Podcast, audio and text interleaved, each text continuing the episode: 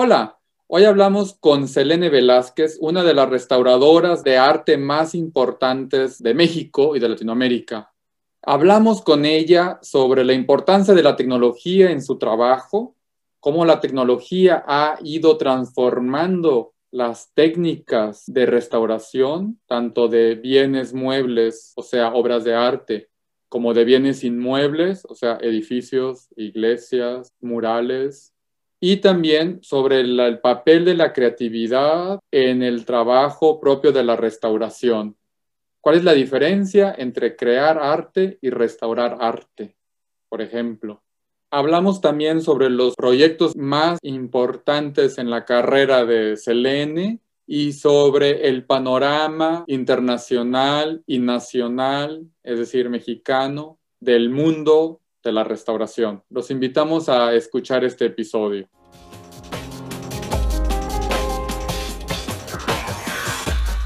Bienvenidos a Digitalízate. En este episodio contamos con la grata presencia de Selene Velázquez.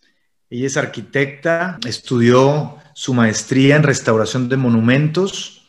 Actualmente está estudiando su doctorado en arquitectura, historia y arte es fundadora y directora en Restaurica.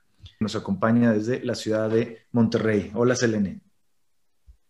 Hola, Orlando. Encantada de estar aquí contigo y con Enrique. Y también, bueno, nos acompaña como siempre Enrique G de la G desde Alemania, Hamburgo hoy, creo, ¿no? Sí, estoy en Hamburgo refugiado por la pandemia todavía. Muy bien, y Orlando Solís desde Monterrey, México. Entremos en materia. Selene, si tuvieras la oportunidad de invitar a cualquier persona, viva o muerta, a tu casa, a echarte unos, unos taquitos de carne asada y unas chelas, ¿a quién invitarías y por qué?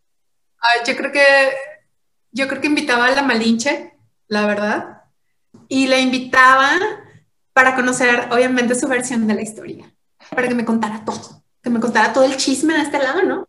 Porque obviamente conocemos el chisme del otro lado, pero no conocemos realmente la historia desde, otro ángulo. Entonces, claro que invitaba a la Malinche. O sea, es como que, a ver, mija, cuéntame ahora sí todo, o sea, cómo estuvo. Entonces, estaría increíble, ¿no? O sea, realmente, digo, desde entrada de que sabía varias, varios idiomas, que, tenía, que sabía varias lenguas y que a partir de ahí su cosmovisión era amplísima, ¿cómo fue todo? O sea, cómo desde su visión quisiera yo obviamente tenerla, ¿no? O sea, cómo cómo se fueron dando las cosas, cómo fue su vida, cómo estaría increíble. Entonces, de ley. Y a Madame Calderón, aunque lo es, es muy particular y seguro me estaría revisando todo, cómo me sentaba, cómo hablo, cómo... Pero, pero también me invitaba. Entonces, creo que, creo que ella es de entrada. Súper, la, mala, la malinche no se me había ocurrido, pero sí, me, te, te la compro, invítame. ¿Está bien? Selene, eh, quería empezar con este meme que salió por el mundo hace unos años por las redes sociales de una mujer que quiso restaurar un Cristo de una iglesia y terminó haciendo un bodoque. Y la anécdota nos sirvió al resto del mundo, digamos, para darnos cuenta de lo importante que son los restauradores profesionales. Tú eres una de las más connotadas restauradoras de México. Pero platícanos, ¿cómo llegaste tú a esta disciplina? ¿De dónde surgió tu interés por restaurar bienes muebles y bienes inmuebles? Ahí va, Enrique. Yo primero soy arquitecta. Eh, siempre les cuento a todo el mundo que antes de ser restauradora soy arquitecta porque estudié la carrera en la Autónoma de Nuevo León y después hice la maestría de restauración de sitios y monumentos en la Universidad de Guanajuato. Sin embargo, pasó algo como muy extraño cuando yo estaba en la carrera. Casi nadie sabe, pocas personas, que primero entré a medicina.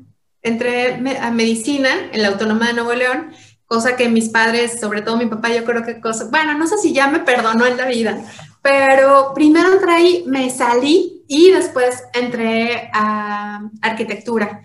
Pero estando en arquitectura, había algo como muy extraño porque no acababa de hacer clic con la mayoría de los maestros que estaban ahí, que nos decían casi todos que teníamos que hacer arquitectura contemporánea y prácticamente teníamos que hacer casonas gigantes o torres de departamentos o torres de oficinas, o bueno, y la verdad es que yo no me veía identificada con eso, pero sí me había identificada con las construcciones que ya estaban ahí antes que nosotros. Siempre cuento que, por ejemplo, mi papá, que es ingeniero mecánico electricista, le tocaba hacer mantenimientos a diferentes municipios del área metropolitana o del estado de Nuevo León. Y cuando yo estaba chiquita lo acompañaba. Y entonces cuando lo acompañaba, por lo general fui conociendo hacia el estado y me llamaba mucho la atención la arquitectura, que en ese entonces yo no sabía que se le llamaba arquitectura vernácula, pero la arquitectura regional. Y la veía en un muy mal estado de conservación y no entendía por qué estaba así. Entonces, cuando yo entro a arquitectura, ahí prácticamente me voy dando cuenta que realmente lo que me gusta es la historia, pero no la historia per se, o sea, no por aprenderme nombres o por aprenderme fechas, sino por los sistemas constructivos, que es después algo que llevo a la práctica, por ejemplo, cuando doy clase de historia en la Universidad de Guanajuato, yo siempre les decía a los alumnos, lo interesante de la historia de la arquitectura no es la historia nada más, sino los sistemas constructivos que se han utilizado a través de las distintas épocas. Entonces, a partir de ahí fue que comenzó la inquietud por conocer sobre esos sistemas y ver cómo se podían conservar de manera adecuada. Porque cabe hacer mención que, por ejemplo, en Monterrey o en la zona metropolitana habían como algunos intentos de conservación, y digo intentos no de una manera como alzada, sino que realmente eran personas que tenían muy buenas intenciones, pero que no se utilizaban los materiales adecuados o que no tenían los criterios y normas internacionales que tenemos los restauradores conservadores, ¿no? A partir de eso digo, bueno, ¿a dónde me voy a estudiar la maestría? Empiezo a revisar y digo, a la Universidad de Guanajuato. Y entonces me voy a la Universidad de Guanajuato y es que me especializo, ¿no? Entonces, a partir de ahí ya fui conociendo más de la restauración, tanto de bienes muebles y de bienes inmuebles. Y en el 2008 creo una empresa que se dedica justo a todo eso y que se llama Restaurica el, arte, la arquitectura, pues son cosas que nos pueden llegar a fascinar, que hemos visto cómo pues, la historia va dejando sus estilos. Cada época tiene ahí distintas representaciones de lo que está viviendo el mundo a través del arte, de la arquitectura y demás. Pero, ¿qué opinas de dónde estamos hoy? ¿La tecnología estará inhibiendo que surjan los nuevos movimientos arquitectónicos o los nuevos Miguel Ángel, Picasso, Dalí, o al contrario, los chavos hoy van a salir con una creatividad mucho, con un mayor impacto gracias a la tecnología. ¿Qué piensas de lo que está pasando hoy en cuanto al arte, a la arquitectura relacionado a la tecnología?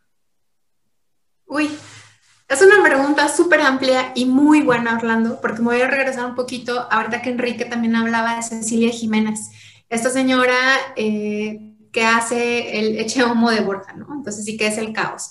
Muchas personas dirían, bueno, ella tenía muy buenas intenciones o a lo mejor era como, no sé, era como la conocida del pueblo que tenía cierta práctica. Pero los restauradores, los arquitectos, bueno, en este caso sobre todo los restauradores, siempre utilizamos la tecnología para poder estudiar todas estas obras de arte o los bienes culturales previa intervención, ¿no? hubiera sido bien interesante haber hecho muchos estudios de cómo se encontraba leche homo previa intervención y, ah, digo, antes de hacerle cualquier cosa, ¿no? Siempre es necesaria la tecnología. Hay muchos artículos ahora sobre qué sucede justo a los jóvenes. Yo tengo dos sobrinitas, tengo sobrinas, están pequeñas, una tiene seis y ocho años, y sí es muy impresionante cómo son muy hábiles con la tecnología. Pero tú les pones una hoja de papel y les pones acrílico, y quiero que veas también cómo empiezan a ser hábiles manualmente. Parece que va, que es algo que tenemos en el ADN. O sea, al final del día hemos convivido muchísimo más tiempo en la historia de la humanidad sin tecnología que con tecnología, ¿ok? O bueno, la tecnología como tal y la conocemos ahora, ¿no? Porque desde la edad de la piedra había cierto tipo de tecnología a la época. Pues claro.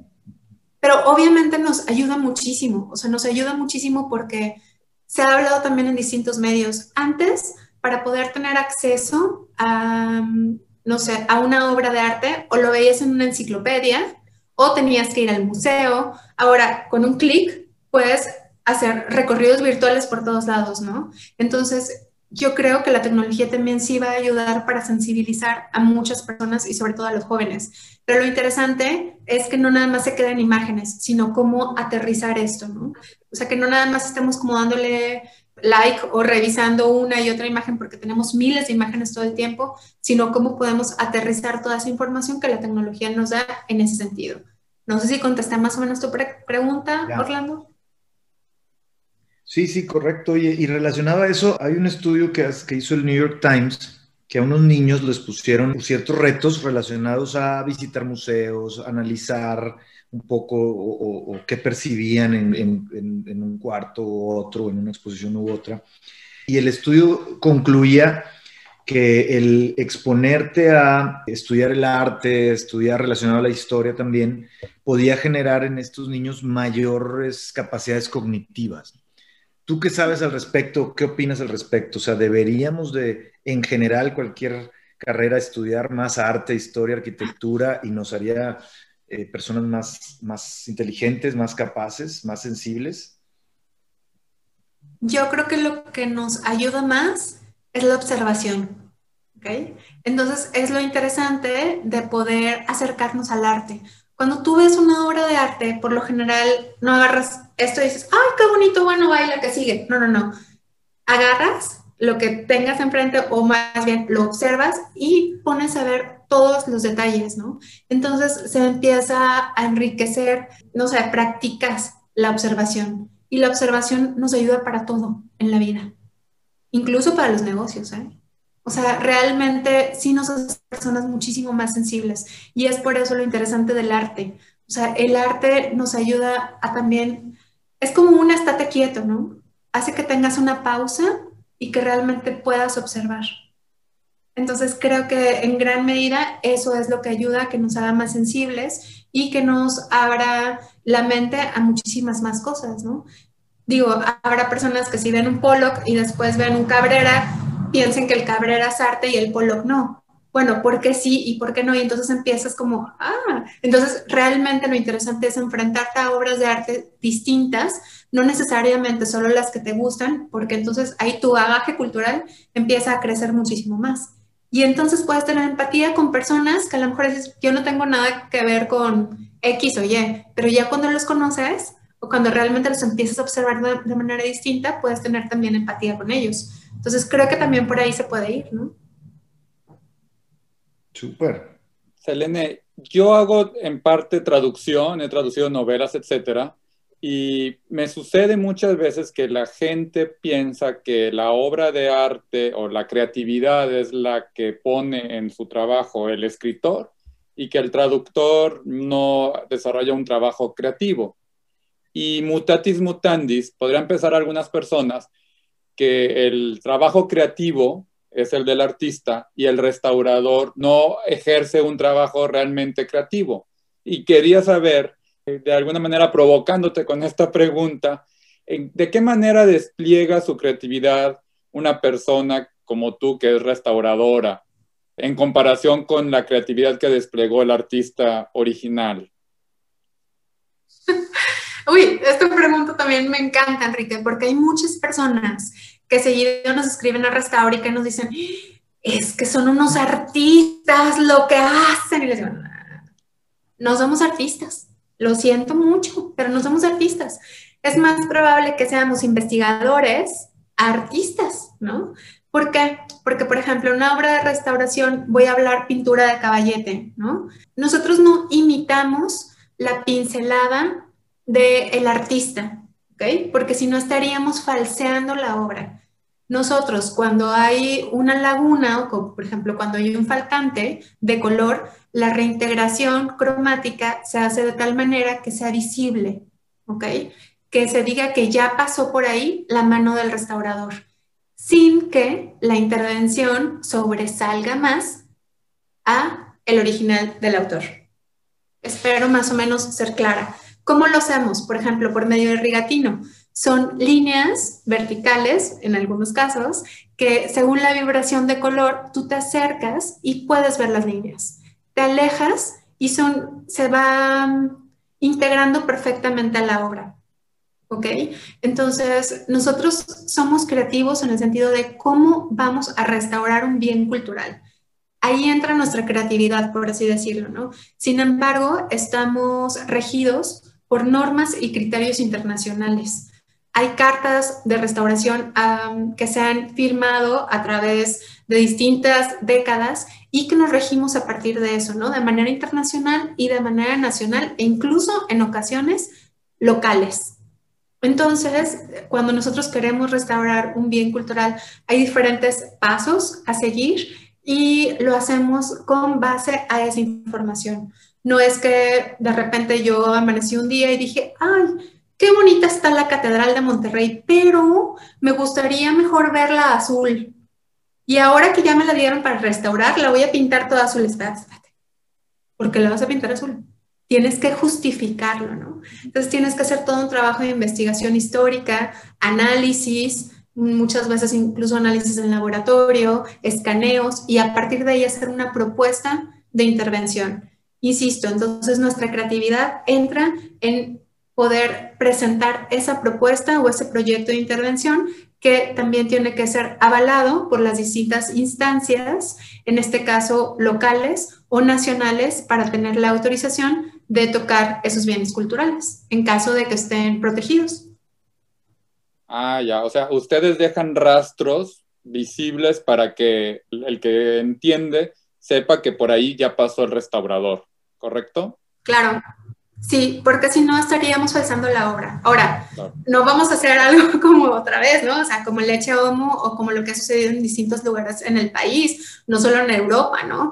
Eh, debe de ser como muy discreto, pero además de eso, también realizamos informes que son prácticamente libros de todo lo que se hizo en la obra de restauración para que quede asentado también de manera escrita. Hacemos registros fotográficos, hacemos levantamientos arquitectónicos, entonces se crea toda una información que deja muy bien asentado cómo se intervino el bien cultural, porque los bienes culturales deben de ser intervenidos con cierto grado o prácticamente con reversibilidad, ¿no? Entonces, podemos tener la opción de retirar la intervención que se hizo en determinado momento si existe tecnología, mejor que nos diga cómo hacerlo en el futuro.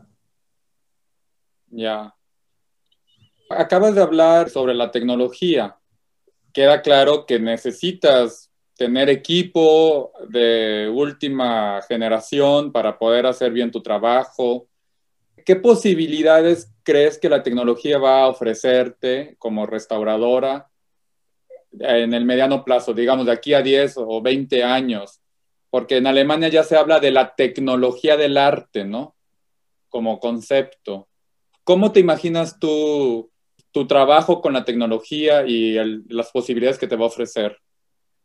No, bueno, es fundamental. O sea, yo no me puedo imaginar el trabajo de restaurica que se hace de manera artesanal y manual sin ligarlo completamente con el apoyo tecnológico, ¿no? O sea, por ejemplo, en el 2015 nosotros fuimos de las primeras empresas, si no es que la, primera, que utilizamos un escáner, el Scan Station Leica, para escanear todo el templo Nuestra Señora de los Dolores acá en Monterrey. Ese escáner casi siempre se utilizaba solo por parte de gobierno, el Instituto Nacional de Antropología e Historia, para zonas arqueológicas o para grandes catedrales. Y nosotros como empresa lo utilizamos en el 2015. Parece cercano, pero no. O sea, realmente para el 2015 no se utilizaban tanto estos escaneos, ¿no? Entonces, lo interesante es que ahorita yo tengo cada milímetro registrado del templo de Nuestra Señora de los Dolores, ¿no? Entonces, se hizo todo ese escaneo que me ayudó para hacer los planos en AutoCAD en 2D y a partir de ahí hacer los registros de deterioros, ¿no? Por ejemplo, ahora con la, la restauración que recién terminé del coro y sotocoro. Y además, eh, tomo muestras y las mando a analizar en laboratorio, eh, o en algunos casos los voy a analizar eh, yo misma, como espero analizarlos ahora que me pueda ir a Sevilla, para conocer la policromía, ¿no? Y además de la policromía, los diferentes estratos policromáticos de una pintura mural y conocer el origen de los pigmentos. Entonces, todo esto es a base de, bueno, con microscopios, con, con muchísima tecnología que todo el tiempo lo tenemos de manera recurrente, ¿no? Entonces, yo no me puedo imaginar realmente cómo sería el trabajo de la restauración sin esa tecnología. Nos ha ayudado, por ejemplo, en Restaurica a descubrir sistemas constructivos antiquísimos, ¿no? Como el sistema de ollas con la que está formada la cúpula de Dolores junto con una estructura de acero muy probablemente de fundidora. Sin yo tener que abrir la cúpula, metí una cámara de inspección que es como un endoscopio, como estos que meten para revisar cómo tenemos las tripas. Bueno, yo siempre les digo, bueno, esto es como meter una camarita para estudiar las tripas del edificio, ¿no? Y eso es tecnología que utilicé en el 2015. Entonces, y que todo eso nos ha dado muchísima información para poder seguir investigando los bienes culturales de la región. Oye, se ve que vibras con, cuando nos platicas de tus proyectos. Platícanos un par de proyectos los más fascinantes, de los que te sientes más orgullosa? ¿Cuáles destacarías? Bueno, siempre lo voy a decir, es el templo de Nuestra Señora de los Dolores. Siempre les digo que el templo de Nuestra Señora de los Dolores es mi amor verdadero. Se comienza en 1900 y se termina en 1909. He tenido la fortuna de trabajar ahí desde el 2013, 2014, con la primera etapa de restauración, que se hizo gracias a las cuestiones y el apoyo del Consejo para la Cultura y las Artes de Nuevo León con Arte.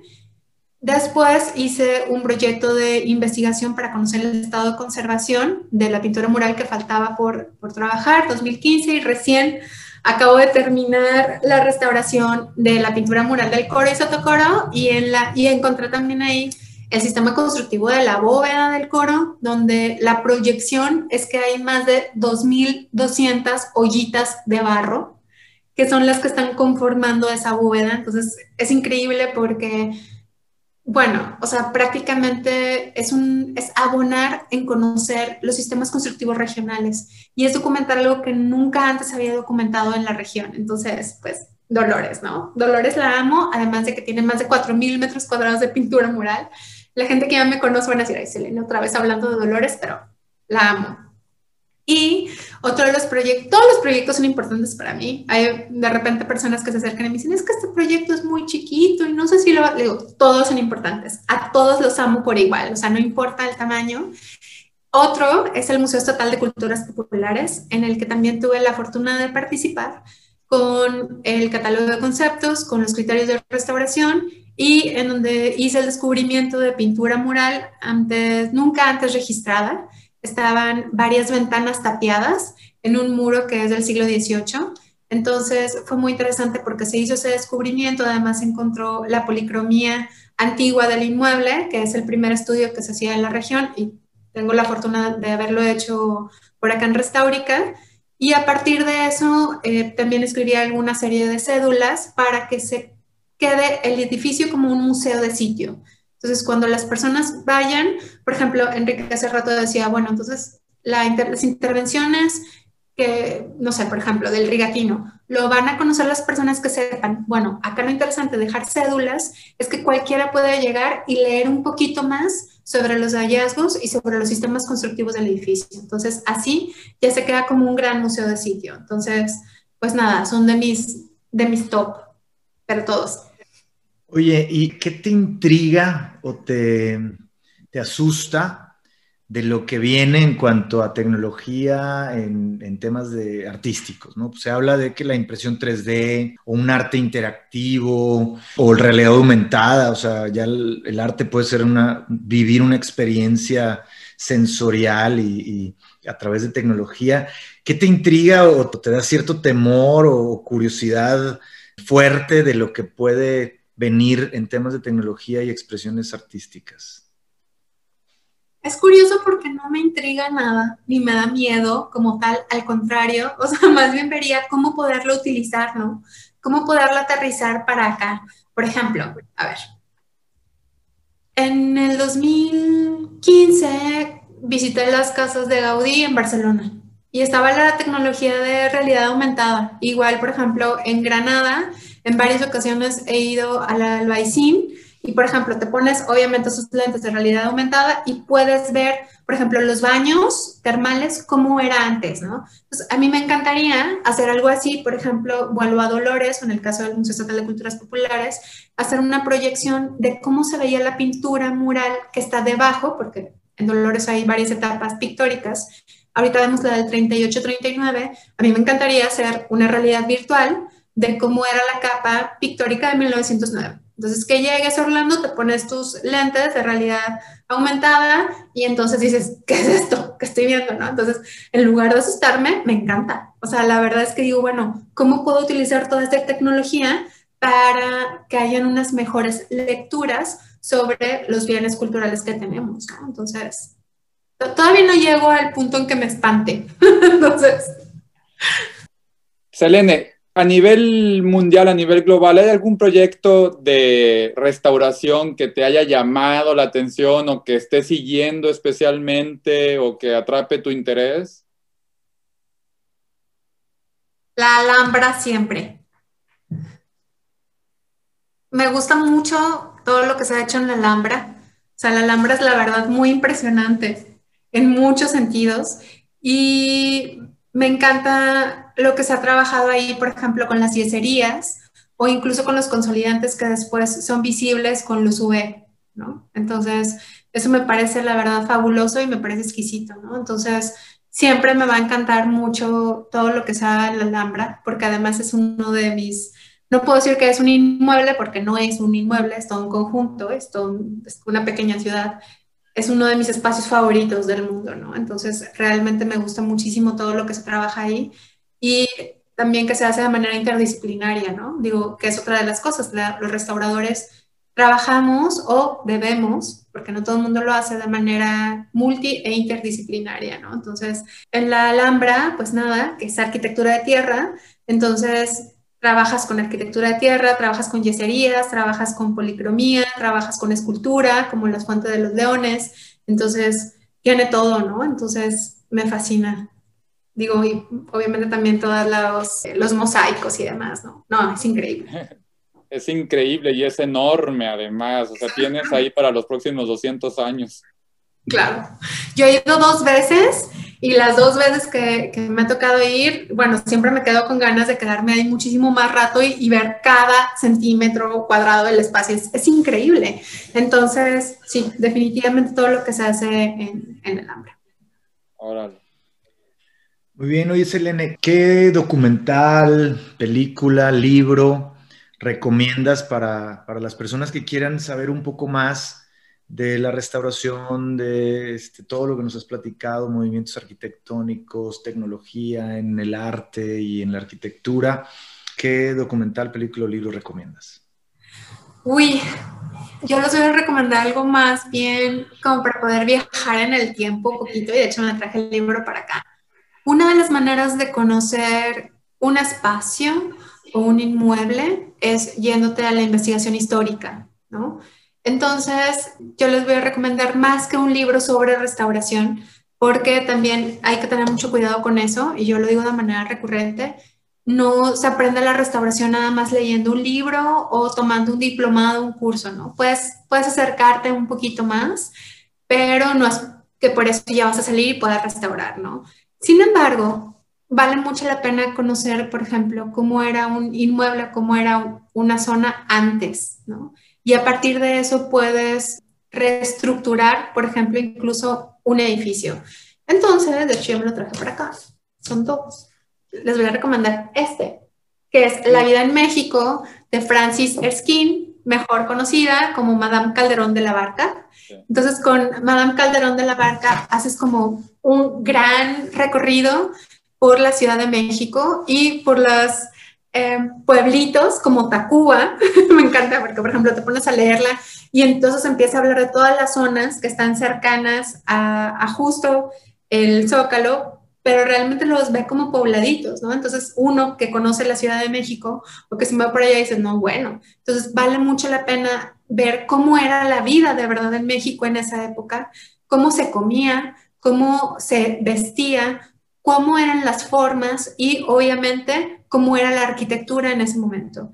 Y te, incluso te habla cómo algunas haciendas estaban en su esplendor o cómo incluso algunos edificios del 18, porque aquí estamos hablando eh, de principios del 19, bueno, como los del 18 se estaban cayendo, ¿no? Porque obviamente pues después vino la guerra de independencia y demás. Entonces es muy interesante hacer como un viaje a, no es una novela, son cartas que escribía realmente de su vida en México. Entonces yo más bien recomendaría eso.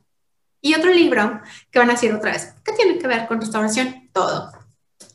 Este libro, el título es un poco largo, pero prácticamente muchas personas lo conocen como Donde habita el olvido que es de un historiador que se llama Jaime Sánchez Macedo. ¿Macedo? Sí, Macedo. Y él aborda el despojo histórico en el centro de la ciudad de Monterrey, desde la macroplaza hasta la creación del Santa Lucía.